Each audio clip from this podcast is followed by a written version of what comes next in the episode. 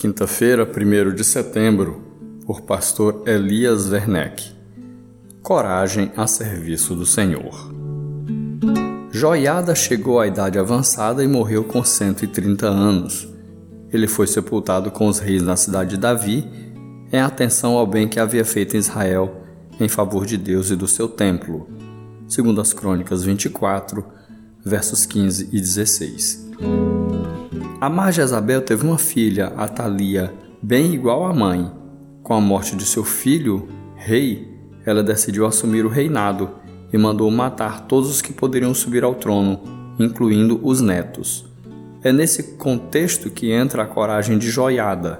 Ele, sacerdote, e sua mulher pegaram o bebê Joás e o esconderam no templo por sete anos.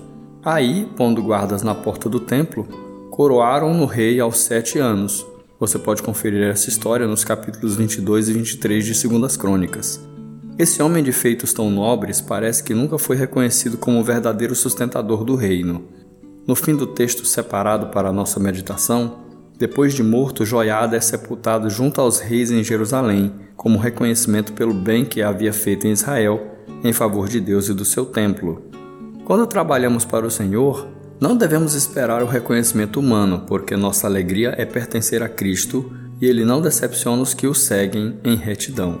A influência de Joiada foi tamanha que, após a sua morte, o rei perdeu o equilíbrio e fez o que era mal aos olhos de Deus. Foi sepultado em Jerusalém, mas não junto aos túmulos reais.